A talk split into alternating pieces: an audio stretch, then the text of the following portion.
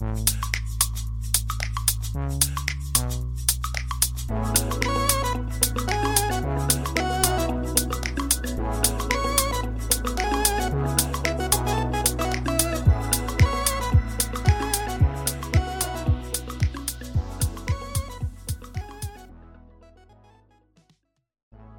迎收听日本排球推广部，我是来自 Park 新手村的多喝水。最近真的是发生很多事情，从这个冠军赛激战之后，陆陆续续有许多俱乐部的这个退团名单资讯开始出现，又到了这个对于粉丝们是一个不想遇到，但是每一年都会。来的一个时节，即这个久光 Springs 因为要参加亚俱杯，所以先公布了这个退团名单之后，其他的队伍也陆陆续续，大部分都已经宣布了这个名单。然后我目前整理的名单，截止到现在四月二十八号下午六点这个时间点。大部分的队伍都已经宣布了，那我们等下就会稍微来跟大家谈一下这次的，算是我看日本排球三四年这么久，第一次遇到就是变化这么多的一年吧，算是一个我觉得算日本排球的一个转捩点嘛，毕竟他们的。赛制什么的也在后几年会进进行调整，那我们就先来讲到这个退团名单吧。当然，我们知道从上一次我就聊了嘛，石井优希的隐退，然后跟他们的自由人户江，这两个是久光里面最有名的两位选手，也是在今年决定隐退。然后就是后来他们也公布了他们这次参加亚俱杯的名单嘛，那我们等下会稍微跟他讲一下亚俱杯的状况，毕竟相信很多人都是蛮意外的。那第二个宣布了退团名单的是这个电装蜜蜂，他们这次退团的人员总共有六个，那第一位最有名的就是这个马基松井，他是这个。去年有在 VNL 出场的这个举球员，然后目前还没有确切的一个就是下家的，就是他的下一个东家的资讯，但是在这个日本的社群网上面是有听到他好像会去巴西的这个风声啊，但是还没有很确定。第二个有名的球员就是他们的外援选手 Nediman，。这个来自土耳其的老将吧，他也是在代表好多年的，虽然现在不在，但是他这几年都在这个日本联赛徘徊。他先是在这个 Toyota 下台然后后来到了，我觉得丰田六女王，然后之后又到了 NEC，只待了一季，之后又来到这个电装蜜蜂，也只待了一季。我觉得这算很少数可以一直待在日本联赛的一个外援选手了，算是蛮厉害的。那他这次也是离开电装蜜蜂，不知道下家是哪里，毕竟是一个老将。另外一位他们这一季的，应该说这几季的先发球员 Hyodo 滨头由希，他是他们的大炮手。之前有聊到，算是他是技巧型的嘛，他。还是会继续打，只是退团而已。这三位大概就是电装蜜蜂比较有名的，就是退团的球员。那当然最受瞩目的就是松井。也有人问我说他会去哪？他会去巴西。我觉得他算是很少数会选择，就是非欧洲的吧，就是没有去欧洲的球员。但是我觉得就松井的这种。嗯，我觉得从他的球风就能感觉出来，这个人是很大胆，然后很愿意去尝试的的一个球员。所以我觉得他去巴西应该也是蛮有趣的。当然还没有确定啊，但是我就是听到风声，大概是这样。毕竟风声其实说实在都蛮准的。等一下我们还聊到其他人就会知道了。第二个就是继电装蜜蜂之后宣布的是 PFU 蓝猫，PFU 蓝猫总共有四位就是球员宣布退团，最有名的当然就是这个 Nabeya 锅谷，他去年应该说他前两季，他两年前离开电装蜜蜂，然后来到这个 PFU，那时候他离开。还有当时的电装蜜蜂的那时候的举球员他西罗，然后他现在是在法国，之后好像会去意大利的样子的一个举球员。当时他那个举球员是代表，然后跟郭谷一起离开电装蜜蜂的时候，也是哎，算是已经算变动蛮大的喽。但是那时候就只有就是电装蜜蜂有做很大的改动，然后改动之后变成以马兹。松井去做核心，然后去组建组建的一个球队。然后后来这个郭谷来到了这个 PFU，打了两季吧。那时候其实因为 PFU 缺了蛮多，就是球员，大部分球员的能力都不太够，所以就招了一批，算是除了有像是这个锅谷、纳贝亚一样有经验丰富的球员，也招了很多。就是当时进了蛮多新兴的球员，像是目前他们的那个举队，前几年毕业于东北的那叫什么那所高中？哦，想起来了，就是今年的春高的冠军古川学园，然后他是两年前毕业的，当时的王牌美丽子，所以就继那一年之后，PFU 这个排名开始往上爬。开始可以赢前面的队伍，然后到今年又招了几支不错的球员，所以当时就一直更替这些球员。到现在觉得可能那些目前的球员也够了。这个锅谷纳贝亚在这个俱乐部里面的这个工作就已经告一段告一段落，所以选择退团，我觉得算是蛮有道理的。那他还没有公布说他下一个东家是谁，这样子。另外一位就是他们的前队长，这个堀口绝谷。再来接着他们之后公布退团名单的，就是东丽健。这相信这也是这一次这个退团名单一堆隐退跟退团名单之中最有名的一个，就是一个资讯了，就是石川真佑在前一阵子已经宣布要离开。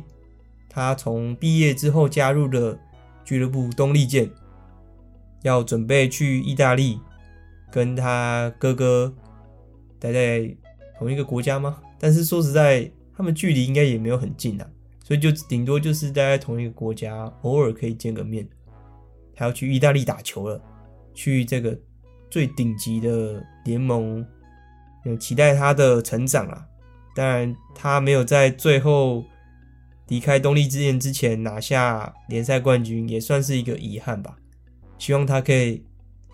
就是去完意大利之后，如果会再回到日本联赛的话，可以完成这个还没达成的目标。那他是具体来说，他是去哪一个俱乐部的话，我记得我之前在这个 IG 的时候，我就有把那个俱乐部的 IG 放上去。另外一位则是东丽健的另外一个核心小川爱里奈，这一个算是对我来讲，比起石川真佑去意大利这一个消息还要大，因为石川真佑的消息出来的时候还有一些风声，但是小川爱里奈欧高啊，他要离开，他没有要跟 Seki 关继续当做组合，让我是蛮意外的啦。但是从他的这个要退团的最后的留下的 comment 的留言里面，就感受出来他可能要去做下一个挑战，所以有可能会去海外吗？就是我觉得算是蛮有可能的，想要突破现在，再提升一个档次吧。只是没办法看到 Seki 跟 Ogawa 的组合，算了，希望他们能在。日本代表的时候，让我继续看到他们的组合这样子。那我可能要加快一点，因为今天的主题其实不是隐退球员的名单啊，所以我可能会加速。再来就是 NEC，NEC 的最有名的就是 Sarah，Sarah 她要离开 NEC 了，拿下冠军之后就离开，算了，拿下冠军确实也没有继续待的理由了，而且对于 Sarah 来说，需要这个美国代表，可能需要。不一样的体验吧，不一样的经验，所以他下一站会去土耳其，也是一个顶尖的这个联赛。但我要讲的是另外一名，是这个泽田萨瓦达，萨瓦达要离开，真的是更让我疑惑了，因为这个泽田也是我非常喜欢的一位举球员，在这次冠军赛之中，很多人会比较少评价他的球技，会。觉得说是攻击手的一些技巧啊之类的，但是他跟古贺的这个连接性配合，然后会相信相信，就是古贺会相信泽田会把球举上来这样的一个默契，然后再加上泽田他在冠军赛的时候的那个防守，真的就让我觉得他其实就是他就值这个要，因为他就有进就是六人名单。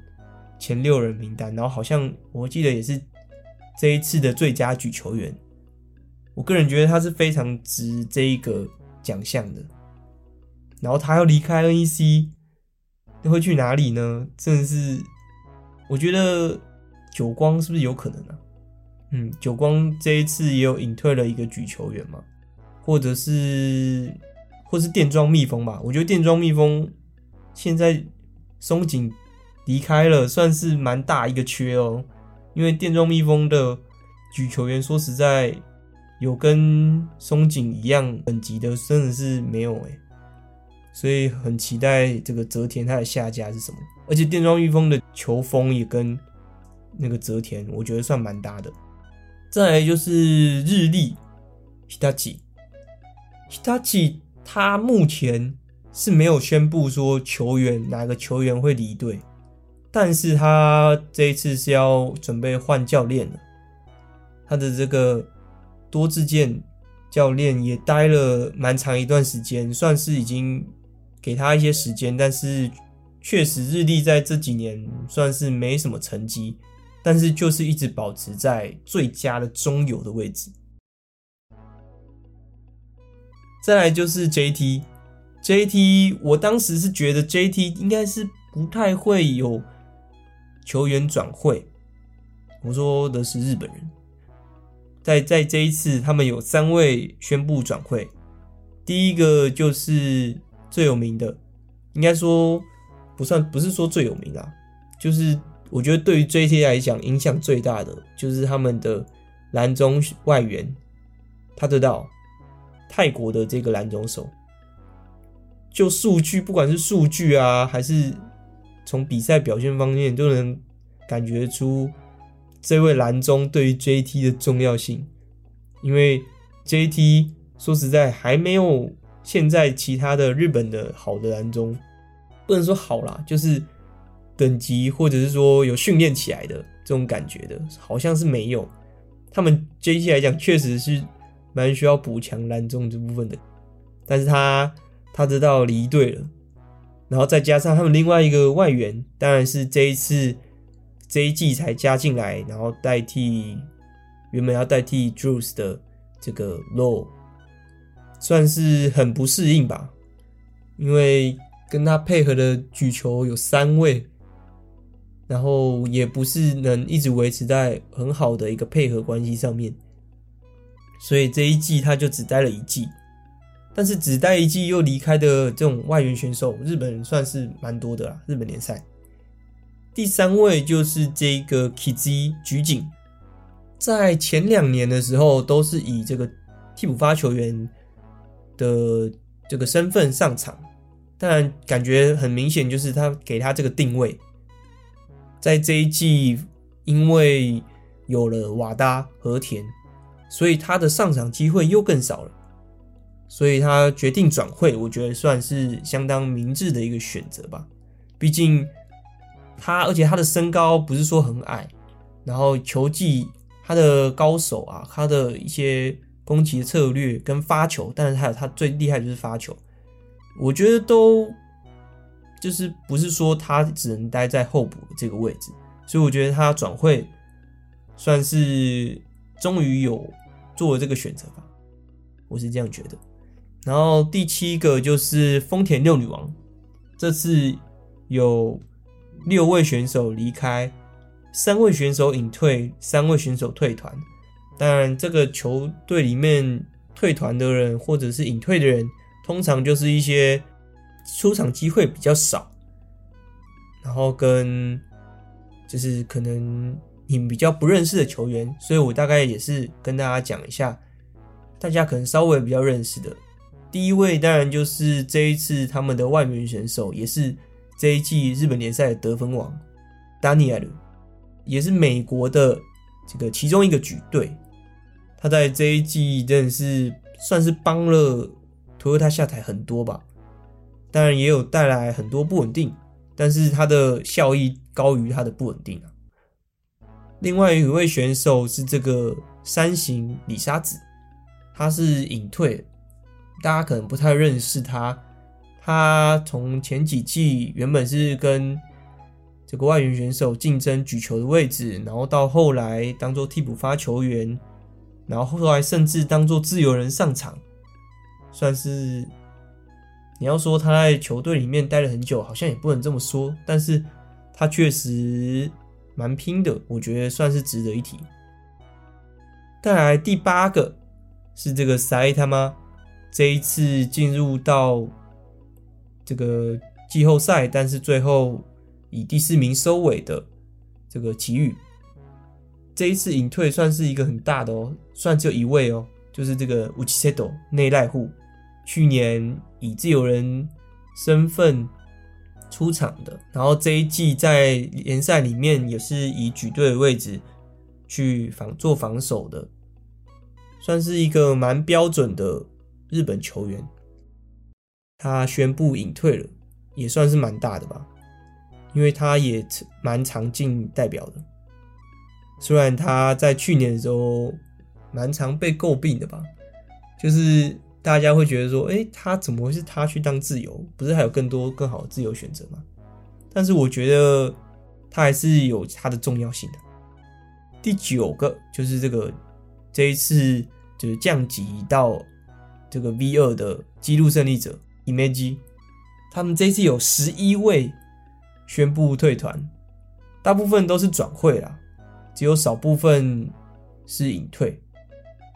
但是我们来讲一下，他最大的一个转会的一个人就是这个 Pluck，他们的外援选手，荷兰的举队外援。虽然他们在他在俱乐部里面是以大炮身份出场，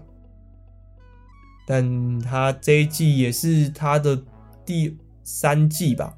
这是他在这个记录的第三季，准备进入第四季之后降级，选择退团，我觉得算是蛮合理的。毕竟我觉得他的实力到 V 二，就是对于他这个选手似乎没有什么好处。再是他们的自由人，非常我觉得算蛮意外的吧，这个哈纳伊花井。自由人他们他居然选择退团，觉得对球队影响算蛮大的哦。因为大部分的自由人的时间就是在场的时间都是他为主，然后在去年他也有入选这个代表，然后参加 ABC 亚洲杯。但这一次选择退团的话，因为毕竟这一季的流动率很大，所以哪一个下家会要他？我觉得是蛮令人期待，他要去哪里呢？但有一位，他们以有一位选手让我非常意外。他虽然退团，但他也是隐退，是他们在这几季都是以先发球员出场的这个马古达孙田。我觉得这位选手算是蛮就是攻守兼备的，然后也是算是有打出一些成绩，但是没想到他会选择隐隐退了。算是觉得蛮可惜的一位，再来第十个就是这个骷髅杯，骷髅杯的选手本来就是比较不有名，然后相信大家也比较不认识，而且目前我好像也说实在也没有非常认识，因为这几位都是没有什么出场机会的。然后等一下会讲到一位这个骷髅杯的球员，让大家认识一下，认识一下。毕竟他算是骷髅杯目前算是代表中的一个球员吧。再来说到海外组，就是其中一位就是相信大家一定认识的这个井上爱里沙井上爱丽莎。然后有看到他的在 V 联盟的转会资讯中。有出现他的名字，相信如果看到这个就觉得很疑问，说：“诶，他要回来日本联赛打球了吗？”我觉得是，我觉得蛮有可能的。当然，他去哪里还没办法确定。我当时是觉得说，如果他能去更大联赛的话，是更好了。但是也有在这个 SNS 上面看到很多久光的粉丝说。希望井上可以回来，但是我觉得，虽然不是说不可能，但是我却在这个 SNS 上也有看到说他会不会去记录，他去记录，我是不太能接受啦。就一个海归组的 海归组，就海外回来的要去打 V2，然后又是代表中的王牌之一，我。个人也是蛮难以接受，如果他真的去记录的话。但是目前他的这个资讯是有贴在日本联赛的那个，就我刚说的转会资讯啊，所以他来日本联赛，回来日本联赛真的是蛮有可能的。再来是曾经在 J T 的这个举球员，也是这次入选代表之一的这个西巴塔柴田，他离开了这个法国队伍，然后听说他好像。会继续在海外打球，可能会转不同的队，但是有发现说他是有离开现在这一季他在法国的那支队伍了。好，我们讲完了，就是这一连串的不想面对但又不得面对的一个隐退资讯，接下来就来到对我我来说也有点不想面对的哑剧杯。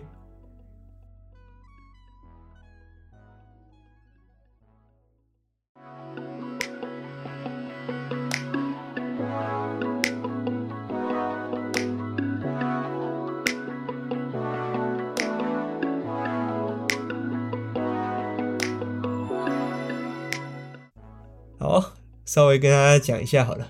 亚俱杯这一次我，我感觉我可以带快一点，因为我们还没有进到主题诶。今天主题是日本代表名单呢，怎么讲这个就可以讲了快三十分钟。好，快点讲亚俱杯，就是从四月二十六，也就是前几天，然后到五月二号。但我觉得这一次久光 Springs 应该就是不会晋级了。其实不会进就后半部嘛，小组赛就会输了，因为目前已经两败了嘛。然后现在讲一下大家为什么会就是很多人的疑问说，这是久光怎么打这样啊？这个是不是不是正选名单啊？对，我只能跟你讲，这是的名单真的不是正选，因为从我刚刚从我去上一上一个这个怎么讲？我去上一集就有说到说他们的隐退名单非常多嘛，然后有讲到刚刚所隐退的其中两个名两名，一个就是石井优希，一个是户江真奈啊，其他的隐退球员，我记得还有三位都没有来参加这次的亚俱杯，还有这次久光 Springs 入选代表的总共有五位球员，其中有呃三位中川美佑、中川美佑跟这个。长冈望优、那高卡跟平山诗嫣、提拉亚吗都没有来参加这次的雅具杯，就是要么就隐退了，要么就去参加日本代表。所以现在这支这个久光 Spring 参加雅具杯的都是非常年轻、非常年轻的选手，然后要么就是很久没有出场的一些选手。那我们先讲到原本很期待他们发挥的其中。两个是代表，就是这个超新星的自由人尼西穆拉跟这个阿拉基荒木，他这个一个二十三岁，一个二十二岁，然后跟这一次的日本联赛的新人王那卡吉玛中岛，这样听起来他们是真的是这三个，光听这三个名号，相信大家就觉得说，哎、那很厉害啊，啊，怎么会这样子？那因为排球不是个人的运动，是团体的运动，所以原本的就是联赛中的正选是乙西，然后另外一位就中岛嘛，那卡基妈，呃，在九光 Spring 举队正选是来自外援的比利时外援的 Zise，那 Zise 也没有来，然后这一次所有的边攻手除了那卡基妈之外，都是这个超级年轻的球员。第一位就是这个福卡扎瓦深泽，深泽这位选手他是 U 二十的他们那年代的代表，但是因为他联赛中身体不适，所以在后半时候都没有出场，所以这一次的大赛是他久违的再一次上场，姑且算是伤愈回归吧。另外一位。在昨天对上越南的时候出场的这个 Kitamado，他才十九岁，是今年出场在春高 Haruko 的亚军的大炮手。哎，他算是蓝中手吧？我记得他能打中也可以打大，然后因为他的防守很好，所以他才有这样比较多的一个选择。所以他十九岁，然后另外一位是这一次很感觉出来想要。以他为主要攻击核心的这个举队吉武，他是之前青金兰会的一个大炮手，然后跟深泽同一年，这一次也是他首场大比赛，不然他联赛也几乎是没有上场，所以这也是他的首次登场吧。所以是由这样子超年轻的一个边攻手们所组成的。一个防守阵吧，所以我觉得，嗯，他们防守确实出现出发生蛮多的一些意外的吧，就是没有大家想象中的防守的那么好的感觉吧，或者应对力。那举球员是这个班代万代，他也是没有出场过大比赛，然后联赛也还没有轮到他出场，因为他是久光 Springs。目前的第三位举球员，当然这次带的蓝中两位选手也是他们这一季的一个就是新武器吧，因为这一次这一季也是他们第一次都是以日本人所组成的一个的这个蓝中阵，然后他们两个我觉得都是属于攻击型的，嗯，总之就是一支是一支非常年轻的队伍了，所以。对于久光来久光来说，他们下一季的问题也是蛮显露的啦。虽然 Lisa 也没有说要离队嘛，所以 Lisa 还是可能继续待在久光 Springs。但是他们后面的对于他们这些新兴球员，算是一次不错的经验啦。所以大家可以稍微理解了吗？好，那因为亚俱杯时间有交错到这个国内赛事的黑旧旗。库洛瓦西基，所以久光 Spring 没有参加。然后为什么我要提到这个呢？因为这一个比赛是日本历史上最悠久的大赛，但是因为日本联赛已经准备进行改制了，所以会加长这个赛这个联赛的时间。那这个联赛的时间就会压缩到，就会跟这个黑旧旗撞到，所以他们似乎就要。把这个最悠久的大赛给去掉，我觉得这个之后可以大家再跟大家讨论，像因为这个也是大家比较陌生的，但是我可以稍微姑且跟大家讲一下这件事情，就是以这个时辰来讲。好，那我们伤心的消息就说到这，现在来说大家也比较在意，也比较开心的事情，也是今天的主题，也就是这个代表名单，我觉得。这样好像太长了，我决定分上下集。这也是我第一次做上下集的分开，希望大家这样听着可能比较舒服。因为一个小时好像真的太久了。好，那我们下半部见，拜拜。